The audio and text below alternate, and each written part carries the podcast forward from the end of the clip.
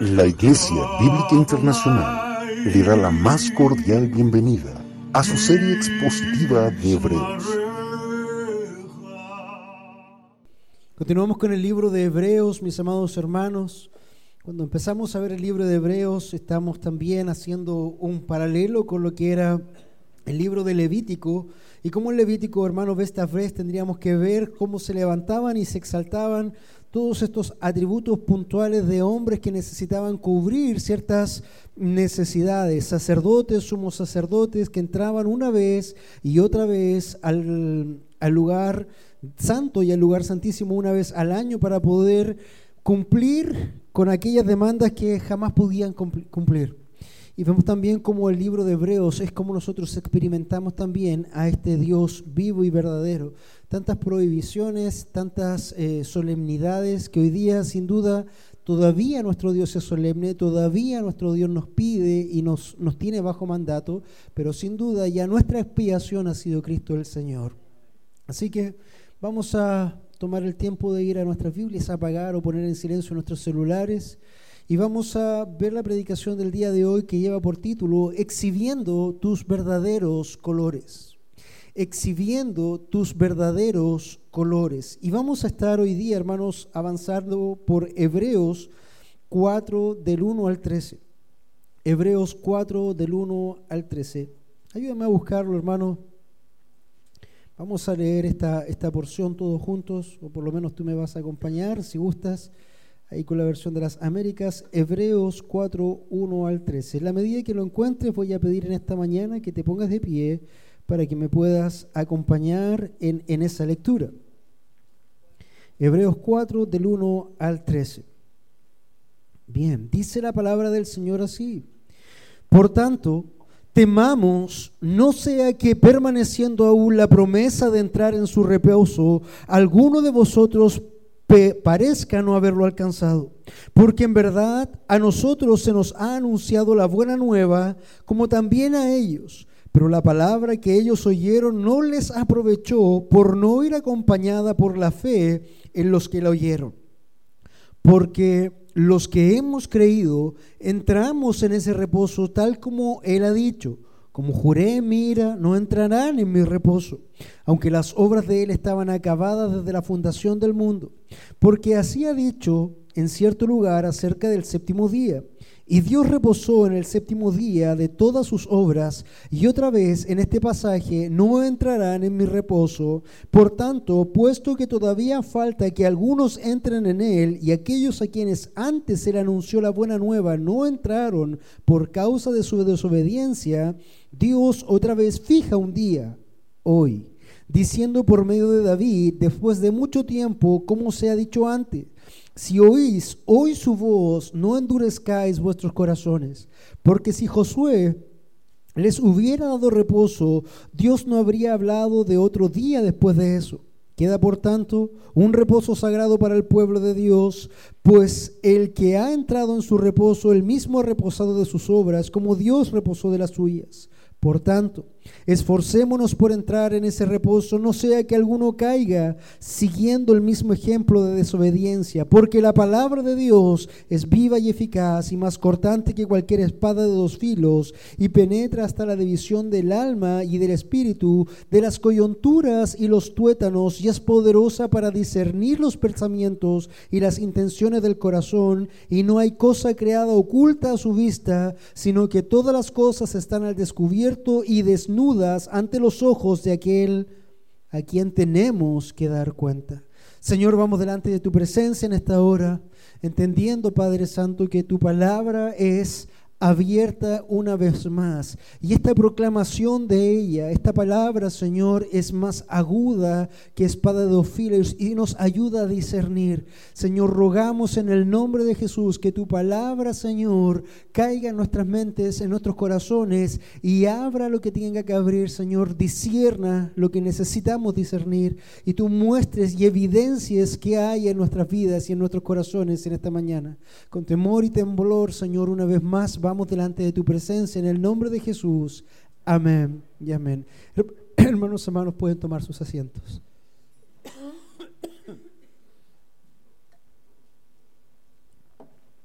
Hace ya un par de semanas que estoy con alguna molestia en la garganta, pido su amor y paciencia en caso de que no pueda continuar en algún momento. Exhibiendo tus verdaderos colores. Corría el otoño de 1986, cuando las radios FM sonaba el hit de una estrafalaria cantante norteamericana conocida como Cindy Lauper. Este hit invitaba a un sufriente ser a examinar en sus momentos más profundos de tristeza, aflicción o prueba la verdadera esencia de su ser. Usaba para ello una interesante analogía y le llamaba a encontrar sus verdaderos colores. Por aquellos años, los que estábamos ahí, tarareábamos True Colors. El escritor de Hebreos hasta aquí nos ha presentado a Cristo como superior a los ángeles y como un mejor constructor que Moisés. Como conclusión de ambos contrastes, termina dando una fortísima advertencia a los oyentes que él está asumiendo como creyentes. Cuando el autor de Hebreos habla y exalta a Jesús por sobre estos seres maravillosos y grandiosos que son los ángeles, termina dando una fuerte advertencia.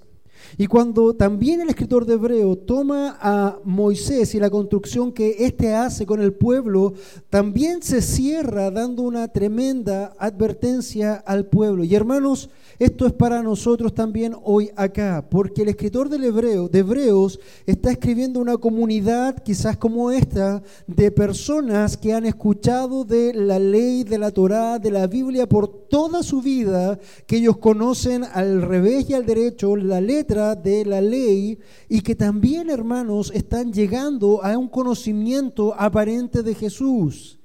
Pero el escritor de Hebreos no da por hecho de que todos en aquella audiencia son salvos. Por lo tanto, lo que él hace es mostrar ejemplo y advertir, mostrar ejemplo y advertir, no sea que los que están presentes en esa audiencia o en esta audiencia conozcan de memoria historias bíblicas a través de toda su vida pero todavía no sean salvos o no hayan nacido de nuevo. Y está la posibilidad porque si el escritor de Hebreo en ese entonces lo hace, en esa primera comunidad, también nosotros aquí, nosotros hermanos, necesitamos clamar.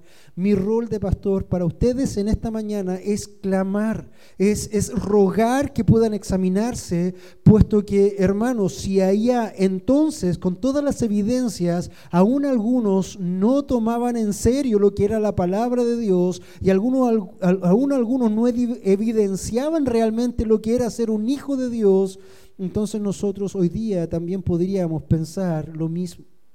Y de hecho, el autor de Hebreos ha tomado casi cuatro capítulos simplemente para poder llamar a la exhortación de hermanos Examínense. Hermanos, abran sus ojos y oídos espirituales para saber si han vivido o si no, para saber que están muertos todavía y teman por ello. Entonces, eso es lo que hace el escritor de, en este sentido.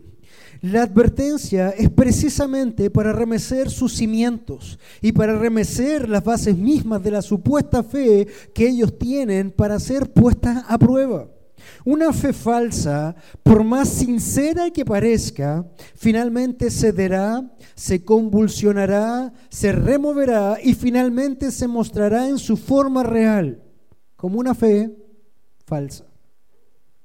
Por otro lado, una fe verdadera también se removerá y parecerá desfallecer o malearse como lo hace el oro frente al horno de la prueba, como Pedro en 1 de Pedro 4, 12 al 13 nos recuerda.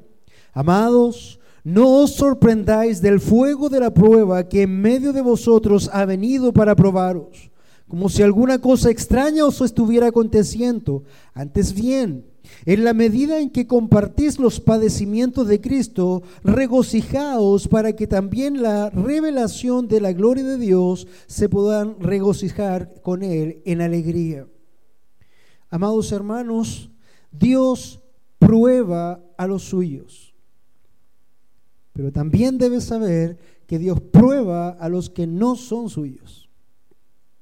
para mostrar quién es quién en el reino de Dios y así exhibir finalmente sus verdaderos colores. Algunos caminarán con gozo por un poco de tiempo pero ante la inclemencia de la prueba, el agobio o incluso hasta el hastío de la monotonía cristiana se tambalearán y caerán hasta apartarse de la fe, a pesar de haberse sentido muy firmes en algún punto de sus vidas. Como está escrito, el que cree estar firme, mire que no caiga. Tal como lo expone Jesús con la parábola de las semillas en Mateo 13, del 3 al 8. Y el Señor comienza a hablar y dice, he aquí el sembrador salió a sembrar. Primero, al sembrar parte de la semilla cayó junto al camino y vinieron las aves y se la comieron. La semilla es buena.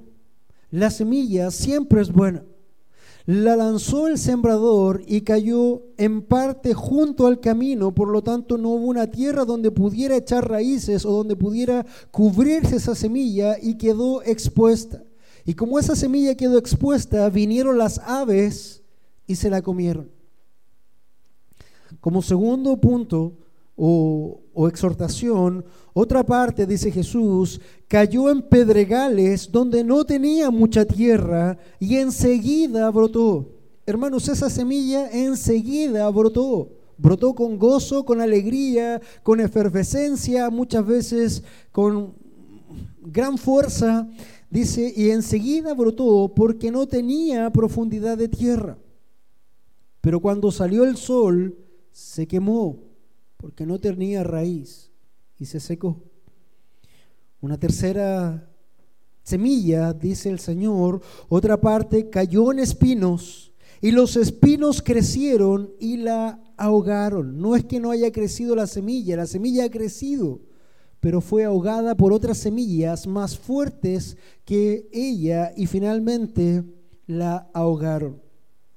Último ejemplo que el Señor dice, y otra parte cayó en tierra buena y dio fruto. Algunas semillas a ciento, otras a sesenta y otras a treinta. Entonces, mis amados hermanos, tanto el escritor de Hebreos citando toda la ley y las advertencias y pensando también en las mismas advertencias que el Señor Jesús nos ha puesto, debemos, hermanos, ser conscientes y examinar nuestra fe. Porque la, semilla que el Señor ha puesto es la semilla del Evangelio. Todos los que estamos aquí, sin excepción, ha recibido la semilla del Evangelio. Todos. Al igual que los cuatro ejemplos, todos recibieron la semilla del Evangelio. La diferencia es qué pasó con esas semillas. La primera quedó descubierta, finalmente vino el malo, Satanás la quitó y fue destruida. La segunda dice que creció entre pedregales, pero no tenía raíz, no tenía contexto, no tenía fundamento, no tenía conocimiento, no tenía base, no tenía un nuevo nacimiento y finalmente caminó por un tiempo, se gozó por un tiempo, eh, Cayó fuego por un tiempo, pero finalmente, ¿qué pasó? Murió. ¿Por qué? ¿Perdió la salvación? No, no perdió la salvación. Nunca llegó a ser un verdadero creyente. Creyó en una fe natural, se, encandiló con las luces de una promesa cumplida quizás, de, de algo que el Señor haya hecho en sus vidas, pero al tiempo, y no estamos hablando del poco tiempo, hermanos, pueden ser años. Pueden ser que haya algunas de estas semillas que broten por un año, cinco años, diez años, cincuenta años y finalmente terminen siendo ahogadas porque no eran un brote verdadero. Después dice, otra parte cayó entre espinos y también creció, pero los espinos, ¿qué quiere decir los espinos? Las pruebas o incluso otras personas. No, si la verdad es que esa fe es, falsa, eso es frío, eso no nos gusta, no, ¿saben qué? Vamos a otra cosa y creamos otra cosa diferente y bien. Fueron engañados, fueron mutilados, fueron sacados de la verdad de Dios. Por lo tanto, si bien es cierto, había cierta tierra ahí, los espinos que hicieron, lo ahogaron, lo sacaron. Y hermanos, por otra parte, dice el Señor, cayó en tierra buena y dio fruto. La semilla era la misma en todos los casos. Lo único que cambiaba era el lugar donde caía. Y cayó en tierra buena y una semilla que efectivamente cae y se desarrolla correctamente en las lides del Señor, dice que da fruto. Da fruto. Es imposible, es imposible que la semilla del Señor, si ha brotado en tu corazón, no germine frutos. Si tú llevas 5, 10, 20 años en el camino del Señor, pero no tienes fruto, hermano, debo decirte que necesitas examinarte porque lo más probable es que esa semilla no haya crecido para nada en tu corazón puesto que el fruto es la evidencia precisamente de aquel que ha sido salvo. Y no solamente un simple fruto. No es una cosa que de aquí dio una perita. No sé por qué me acordé de una perita, pero un, fruto. Sino que dice, algunas semillas cayeron y dieron a ciento por uno. ¿Qué quiere decir eso? Por una semilla que plantaste, tuviste 100 frutos. Wow. Otras dieron a 60 por uno. Pero la que menos dio, dio a 30 por uno. Y ahí nosotros comprendemos, hermanos, que el autor de Hebreos llame a examinarse, puesto que de cuatro, solo uno era verdadero. Si nosotros hiciéramos una progresión estimativa de porcentaje, en realidad, hermanos, de entre todos los creyentes que hay en general en, en el mundo, creyentes, ¿cuántos de ellos realmente son verdaderos? Muchos son los llamados, pocos los escogidos, hermanos, porque la evidencia de un hijo de Dios se va a dar en frutos, en fruto abundante. Retomando las advertencias de Hebreos, cuando se contrastó a Cristo con los ángeles, se nos deja esta advertencia.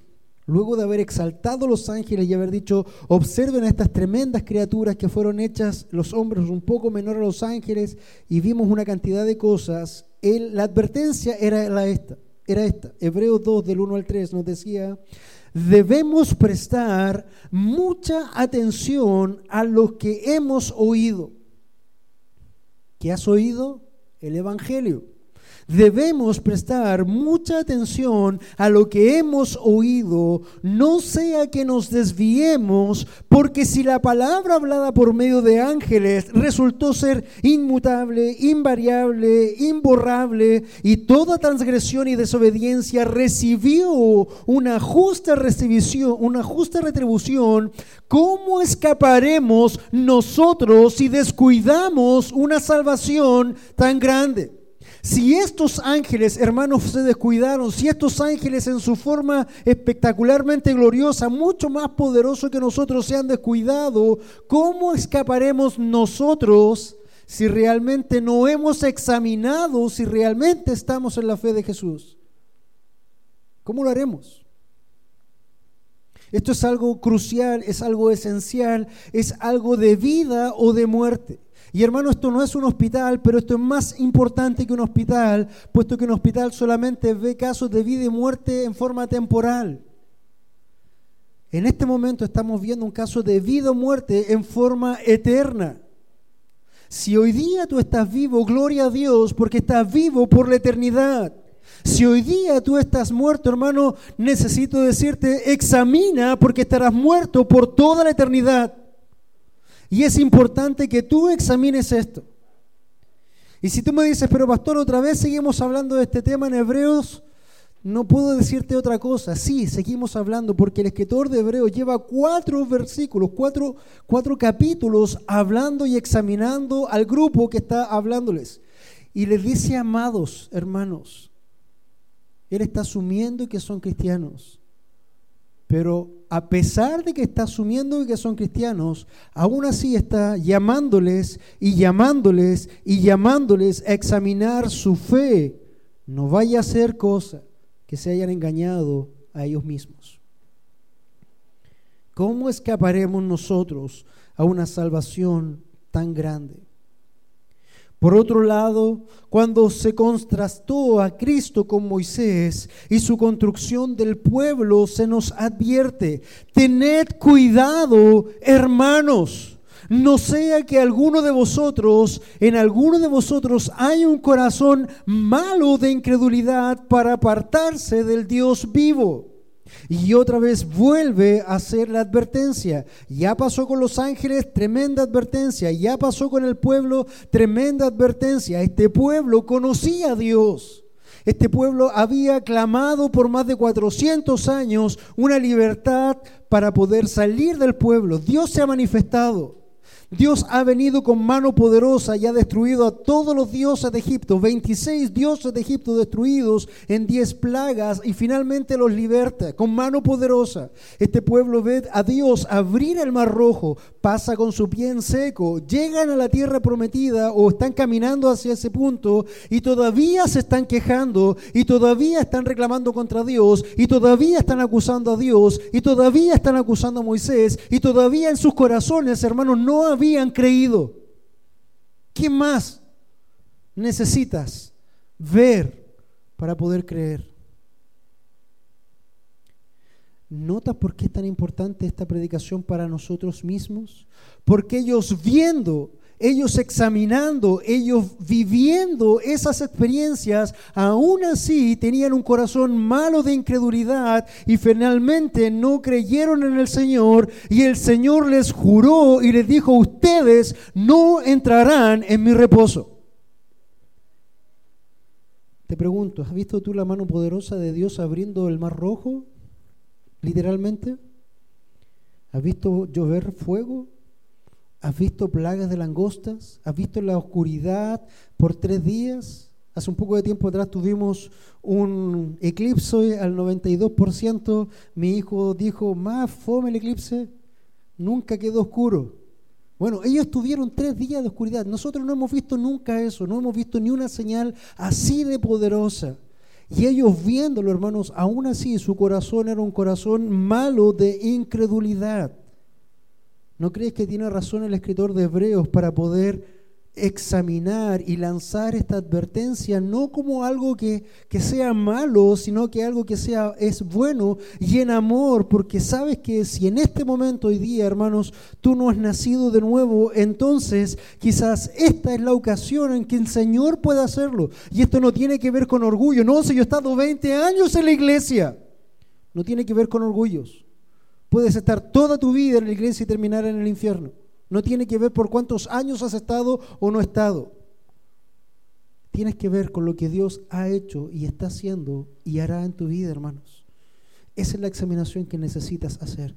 Y este es el clamor del escritor de Hebreo. Tened cuidado, hermanos, no sea que en alguno de vosotros haya un corazón malo de incredulidad para apartarse del Dios vivo.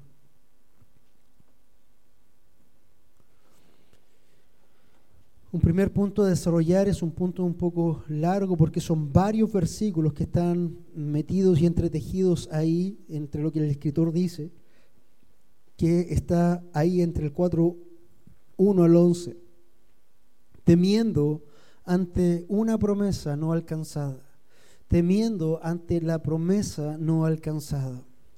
Y comienza el autor de Hebreos y nos dice, fíjate, ya nos ha dado dos tremendas eh, advertencias y ahora comienza con una nueva advertencia. De cierto, de cierto digo, decía Jesús, la repetición en el hebreo, hermanos, es algo que tú tienes que tomar muy en cuenta porque es algo que necesitas entender de que se está haciendo un gran énfasis, un gran énfasis. Nosotros para dar énfasis alzamos la voz, gritamos, los hebreos repetían, de cierto, de cierto te digo. Acá está escribiendo un hebreo a los hebreos y está usando también la misma idea de la escritura hebrea y lleva una advertencia, lleva dos advertencias, lleva con esta tres advertencias. ¿Crees tú que esto es relevante? Hermanos, esto es muy relevante. ¿Sabes por qué? Porque puede salvar tu vida. Así como el escritor de Hebreos intentaba clamar para que ellos entonces también fueran salvos. 4.1. Por tanto, temamos, no sea que permaneciendo aún la promesa de entrar en el reposo, alguno de vosotros parezca no haberlo alcanzado. Y eso es lo que empieza a decir. Hay una promesa, sí, hay una promesa de salvación, porque de tal manera amó Dios al mundo que ha dado su Hijo unigénito para que todo aquel que en Él cree no se pierda, mas tenga vida eterna. ¿Hay una promesa? Sí hay una promesa. La pregunta es, ¿has alcanzado esa promesa? Y no respondas con rapidez. ¿Has alcanzado esa promesa? Por tanto, temamos, no sea que permaneciendo aún la promesa de entrar en el reposo, alguno de vosotros parezca no haberlo alcanzado. Porque en verdad, sigue escribiendo, a nosotros se nos ha anunciado la buena nueva, como también a ellos. Y entonces pregunto, hermanos, ¿te ha sido anunciado la buena nueva? Quizás por años no. Pero en estos últimos meses hemos trabajado, por lo menos en el discipulado y en otras áreas, fuertemente lo que es la buena noticia, el Evangelio, Evangelión. Lo hemos visto, lo hemos planteado, lo hemos tomado unos con otros incluso. Por lo tanto dice, porque en verdad a nosotros se nos ha anunciado la buena nueva, pero a ellos, a ellos también. A ellos también. ¿Y cuál es la diferencia? Pero la palabra que ellos oyeron no les aprovechó por no ir acompañada por la fe en los que la oyeron. Hermanos, está hablando y haciendo una separación de grupos. Hay un primer grupo que oyeron el Evangelio y les aprovechó. Ellos son salvos hay otro grupo que también oyeron el mismo evangelio, pero no les ha aprovechado. ¿Por qué? Porque no iba acompañada de la fe. Y es ahí donde tenemos que determinar si yo creo hoy, aquí y ahora, qué fe estoy poniendo en ello. ¿Es una fe natural o realmente el Señor me ha otorgado esa fe sobrenatural para que a pesar de cualquier cosa yo siga creyendo en el Señor Jesucristo? Y eso es lo que necesitamos examinar en esta mañana, puesto que quizás alguno de ustedes parece no haber alcanzado esa promesa. Pero la palabra que ellos oyeron no les aprovechó por no ir acompañada por la fe en los que la oyeron. Esto aparentemente tiene que ver con algo que ellos tenían que hacer o no tenían que hacer. No, hermanos, esto tiene que ver con una examinación de lo que ellos dicen ser realmente es correcto en sus vidas. Si esa fe era una fe vana es una fe verdadera, si es una fe que cuando vengan las pruebas y las tormentas se va a potenciar y va a ser más probada y fuerte, más, más preciosa que el oro, o va a ser una prueba que finalmente te va a ahogar y te va a sacar del camino totalmente diciendo yo no quiero saber nada más con este Dios, a mí no me interesa, yo renuncio a mi fe porque X razones puedes dar. Y hermanos, hoy día Precisamente hoy hay una plaga de renuncias a la fe. Yo he estado examinando un par de círculos y por ahí, hermanos, hay varios que están saliendo y diciendo, yo era pastor, pero ahora me arrepiento de todo lo que creí, no creo más. Yo ataqué el movimiento LGTBI, hoy día marcho con ellos porque los amo.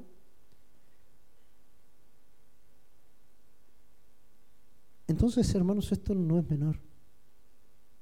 Y necesitamos examinar si efectivamente estamos en la fe de Jesús, en la fe correcta de Jesús. No que haya otra fe, sino que nosotros efectivamente manifestemos ese don del Espíritu Santo de la fe sobrenatural.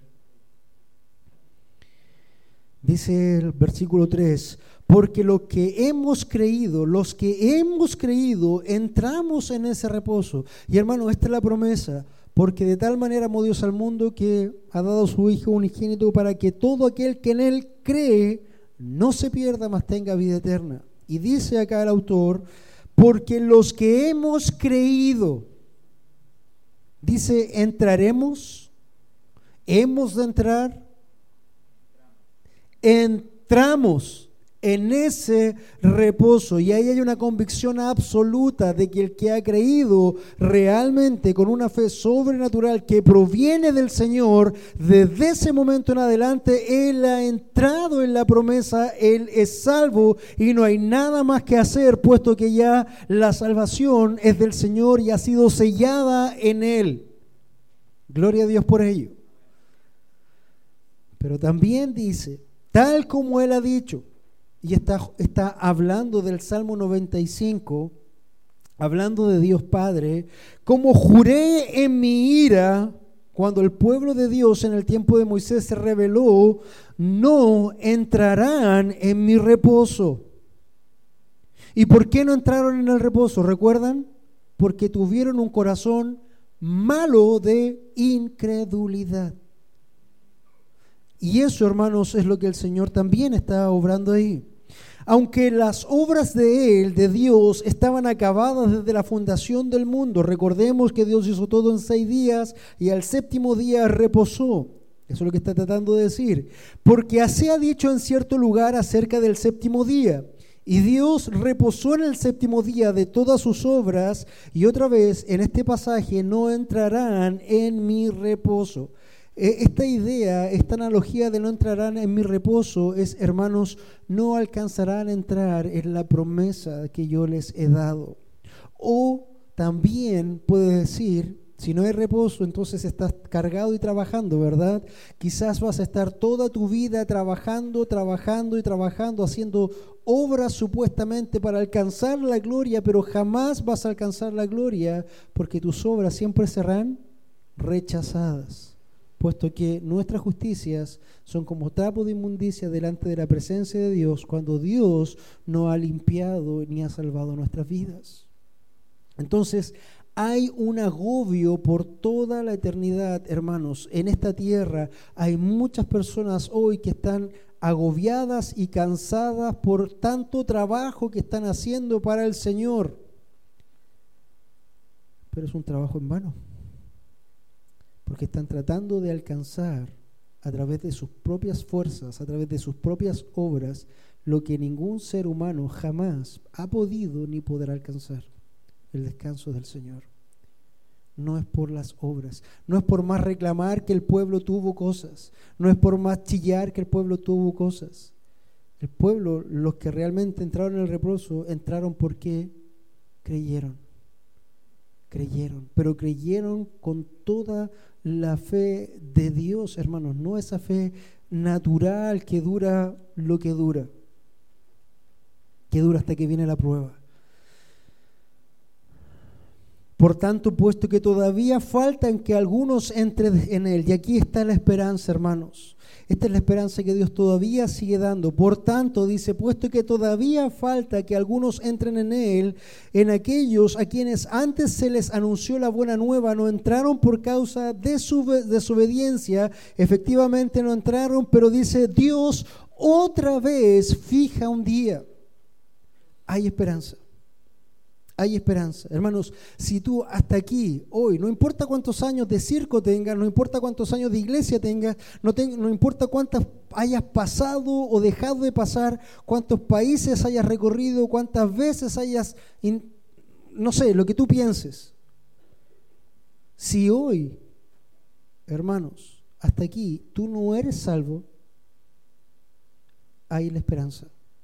¿Sabes por qué? Porque el Señor da la esperanza, porque Él fija un nuevo día y dice, Dios otra vez fija un día. ¿Y sabes cuándo es ese día? Hoy.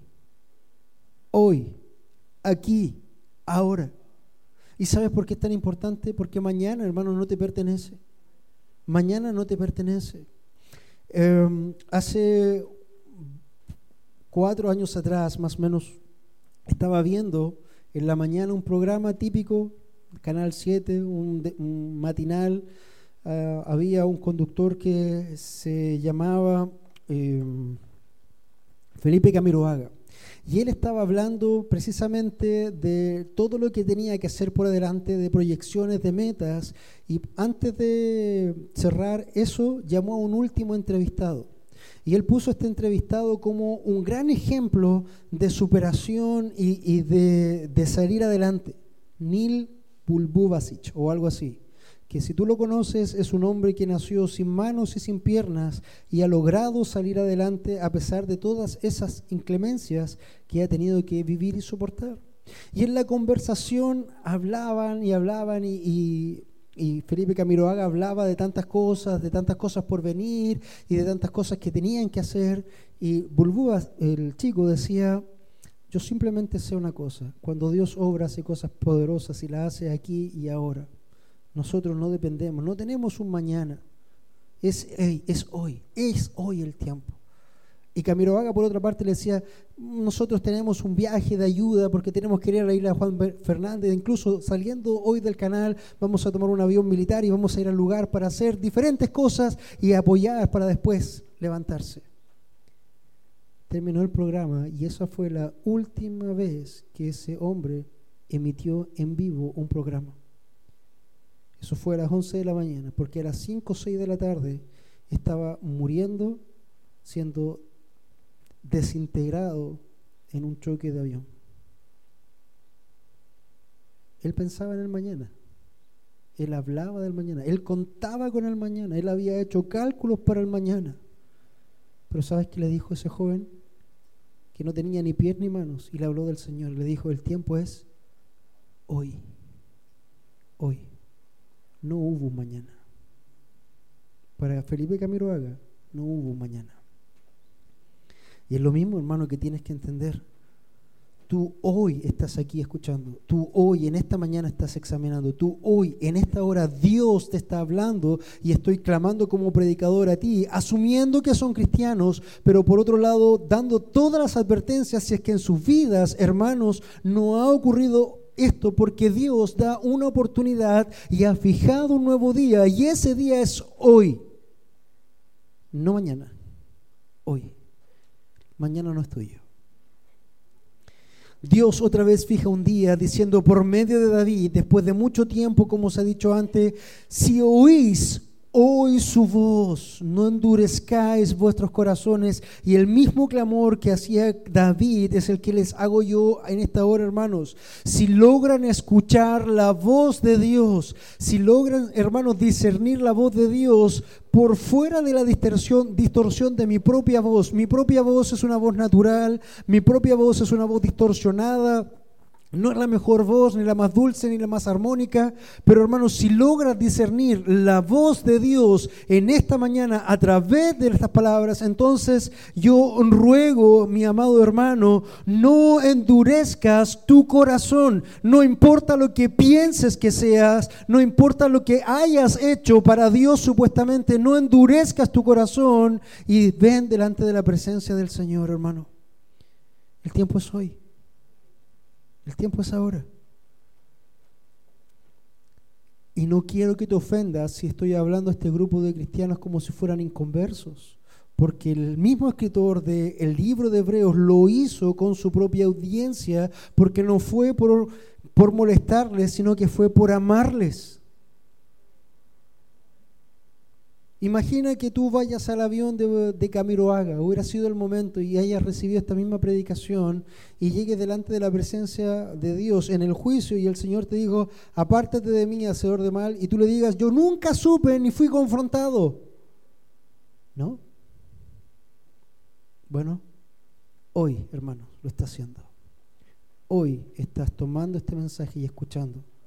No endurezca tu corazón. Esta es la hora estoy marcando un precedente para ti.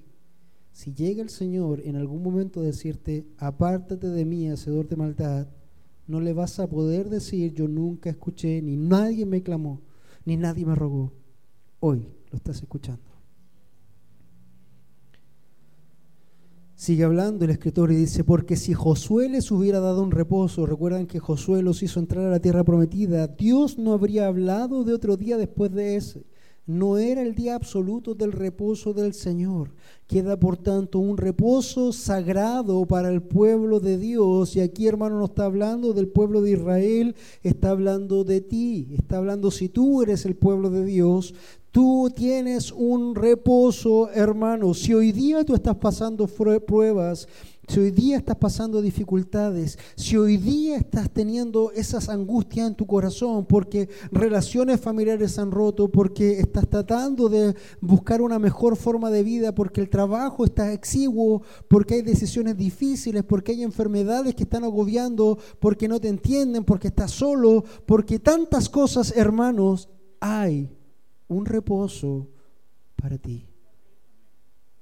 Y eso es lo que el Señor te está invitando en esta mañana. Entra en mi reposo y no endurezcas tu corazón y ten un corazón creyente. No un corazón malo e incrédulo, porque a los tales Dios les ha prometido no entrarán en mi reposo. Qué triste, hermanos, es pensar en aquellas personas que están con todas estas dificultades y peor aún, que jamás en toda la eternidad van a tener descanso alguno de ellos, sino que van a ser angustiados y agobiados por toda la eternidad, puesto que hay un precio que pagar. Y tendrán que trabajar toda la eternidad para pagar ese precio. Y ese trabajo será pagar en el infierno lo que jamás puede ser pagado.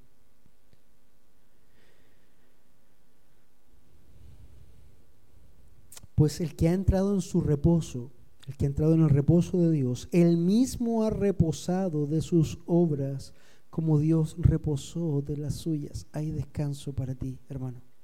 Hay descanso para ti. Si tienes un corazón que ha creído y si tienes un oído espiritual que ha sido abierto en esta mañana para escuchar que hoy es el tiempo en que no debes endurecer tu corazón. Por tanto, termina diciendo el escritor, después de todo esto, te dice, esforcémonos por entrar en ese reposo. Y ese forzar, hermano, no tiene que hacer, no tiene que ver con obras que tú tengas que hacer forzadamente para tratar de comprar a Dios. Tú no puedes comprar a Dios. Ese esfuerzo, hermano, tiene que ver con lo que tienes que examinar en tu vida, en tu corazón y en todo tu ser, en tu esencia, en lo que has sido, lo que eres, lo que serás y dónde está puesta tu corazón con respecto a esa salvación. Pablo ya lo decía, esta misma idea, decía, eh, cuidaos vuestra salvación con temor y temblor. Eso es lo mismo que esforcémonos. Este es el mismo clamor. Esfuérzate en ser sincero, en romper la barrera de un orgullo que te ha hecho, no sé, traer cierto bagaje espiritual supuestamente y decir, no, es que lo que, lo que hacían allá era mejor, lo que hacían allá era bueno, allá había fuego, allá había no sé cuántas cosas. Hermanos, esfuérzate en escuchar hoy la voz de Dios sino el único fuego que vas a disfrutar va a ser el fuego eterno del infierno. Y ahí va a haber harto fuego. Eso es lo que nosotros necesitamos tener en cuenta en esta mañana. Esforzaos en entrar en ese reposo. ¿Qué quiere decir? Examínate realmente a conciencia. Clama al Señor, Señor, muéstrame, muéstrame. Porque puede que hoy todavía esté en el infierno. Muéstrame. Y esto no tiene que ver con grupos, con familias, con matrimonios, tiene que ver contigo y con el Señor. Tú vas a estar solito en algún momento o solita, cara a cara con Dios. No, Señor, lo que pasa es que... No. Es que mi papá... No. Mi mamá... No. Tú y el Señor. Tú y el Señor. No hay más. No va a haber excusa de familiares, de trabajo, de amistades, de cualquier otra cosa, hermanos. Vas a ser solamente tú y el Señor. No hay más. Y Dios no va a aceptar, es que mí, no. Te hablé a ti, escuchaste mi voz, abriste tu corazón o se derritió tu corazón delante de mi voz o se endureció como allá en masa. Examinaste si efectivamente tenías la fe verdadera. si realmente estabas en mi reposo?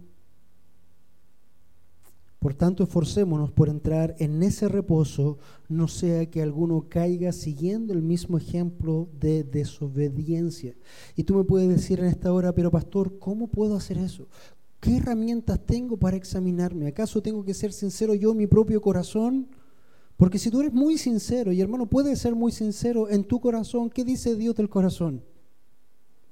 Es engañoso más que todas las cosas. Entonces, ¿cómo me examino? ¿Qué herramientas tengo? El mismo escritor da la respuesta. Un segundo punto es poder para discernir. El Señor, mi amado hermano, te da poder para discernir. Y lo dice así.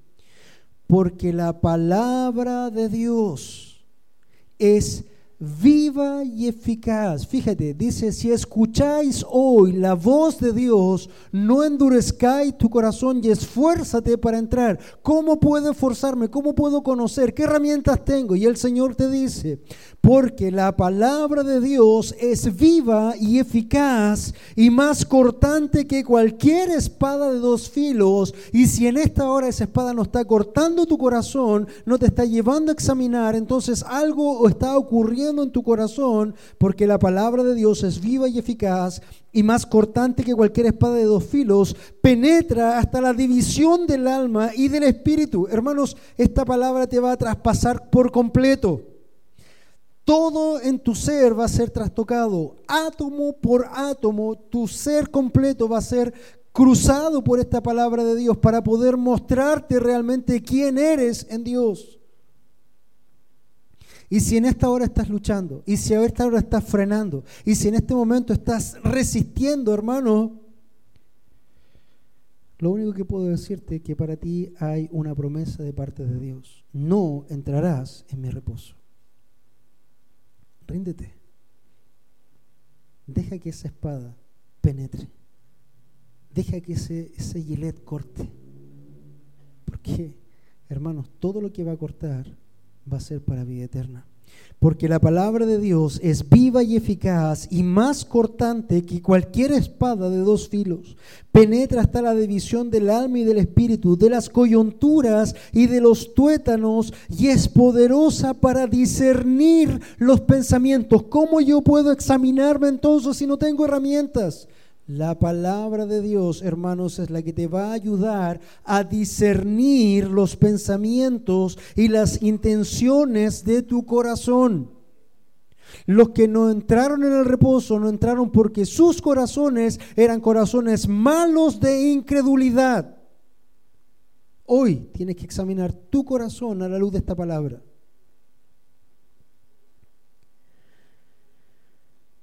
Dice y no hay cosa creada oculta a su vista, sino que todas las cosas están al descubierto, todas las cosas están desnudas ante los ojos de aquel que tenemos que dar cuenta, hermano. Lo primero que debes tener en esta hora es un temor, debes temer.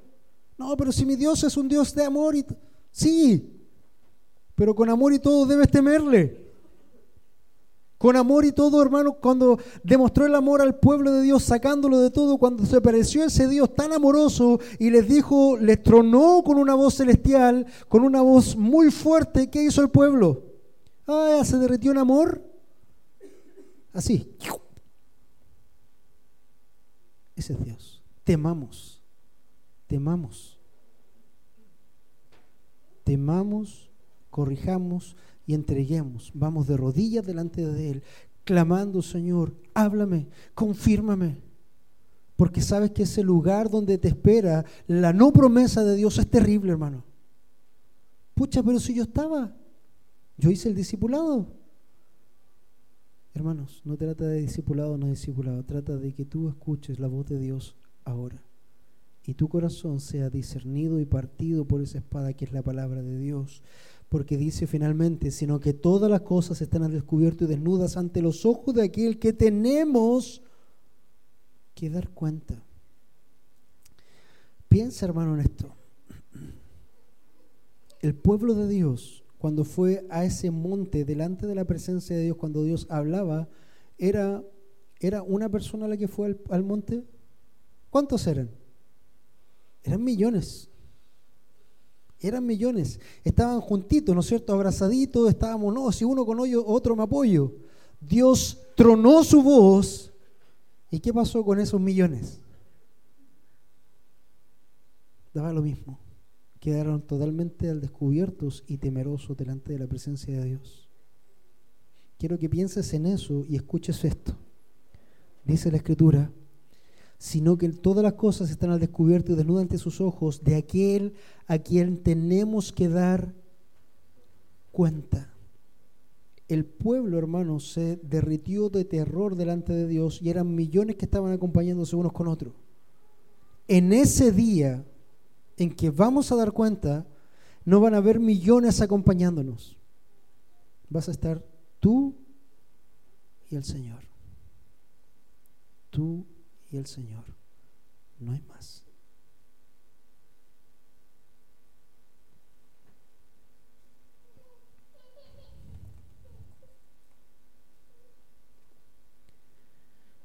Para cerrar esta predicación, Dios nos está dando claras señales a través de su palabra. ¿Quieres señales? Escucha hoy su voz. ¿Quieres confirmaciones? Te estoy hablando.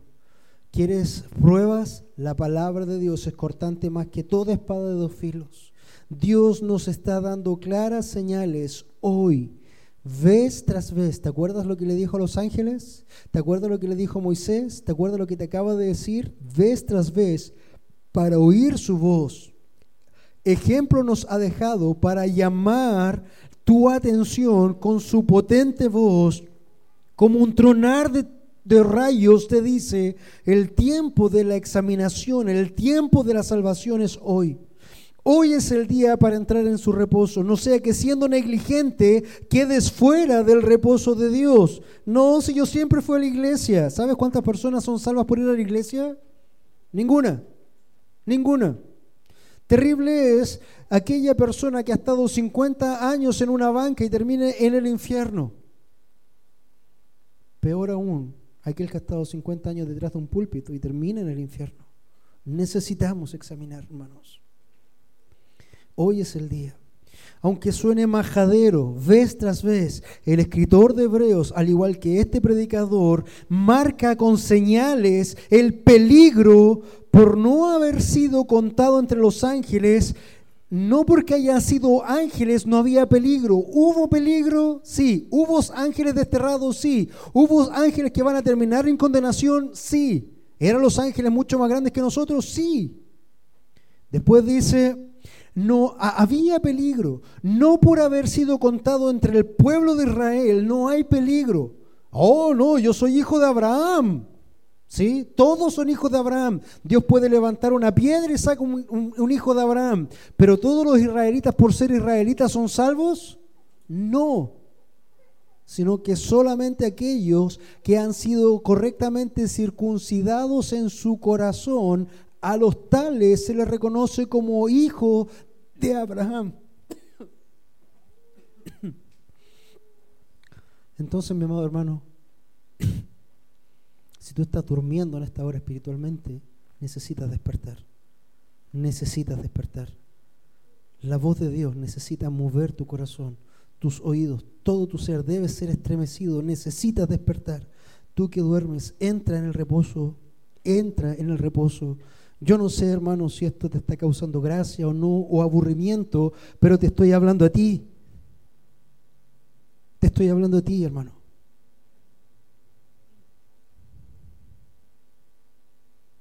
Triste será el día en que lleguemos a la presencia del Señor y miremos en la línea de los que van a condenación al que está sentado al lado tuyo. Te estoy hablando a ti. Examina tu corazón. Escucha la voz de Dios hoy. Hoy. Hoy es el tiempo. Y si hoy piensas que ya estás en el reposo de Dios y efectivamente lo estás, entonces, mi amado hermano, es tiempo de exhibir tus verdaderos colores. Vamos a orar. Señor, vamos delante de tu presencia en esta hora clamando. Somos tan pequeños, tan insignificantes, Señor. Este pequeño pueblo va delante de ti en esta hora y clama. Señor, pido por tu misericordia en el nombre de Jesús que seas obrando en este pueblo, que seas obrando en nuestras vidas, que seas confirmando, que seas cortando, que seas quebrando, que seas destruyendo, Señor, nuestras vidas. Y aún así necesitamos ser destruidos para que tú puedas obrar y que nuestros corazones sean corazones buenos, correspondientes a creer en tu palabra, Señor. Clamo por cada uno de estos pequeños que están delante de ti, para que tú, Señor, los veas y para que confirmes en esta hora su salvación o su perdición. Si han sido salvos, entonces, Señor, gloria a Dios, que puedan evidenciar realmente lo que son y vivir sus vidas para Cristo y vivir como verdaderos hijos tuyos. Y si no, gloria a Dios para que puedan mostrarle también que necesitan venir delante de tu presencia y rendirse a ti, porque si no les espera simplemente la condenación. Señor, entiendo que estas son las mismas palabras que alguna vez dijo este siervo que escribió el libro de Hebreos a una congregación quizás tan chocada como la que está aquí en esta hora. Pero tú sigues siendo el mismo y la advertencia sigue siendo la misma. misericordia, Señor. En el nombre de Jesús. Amén.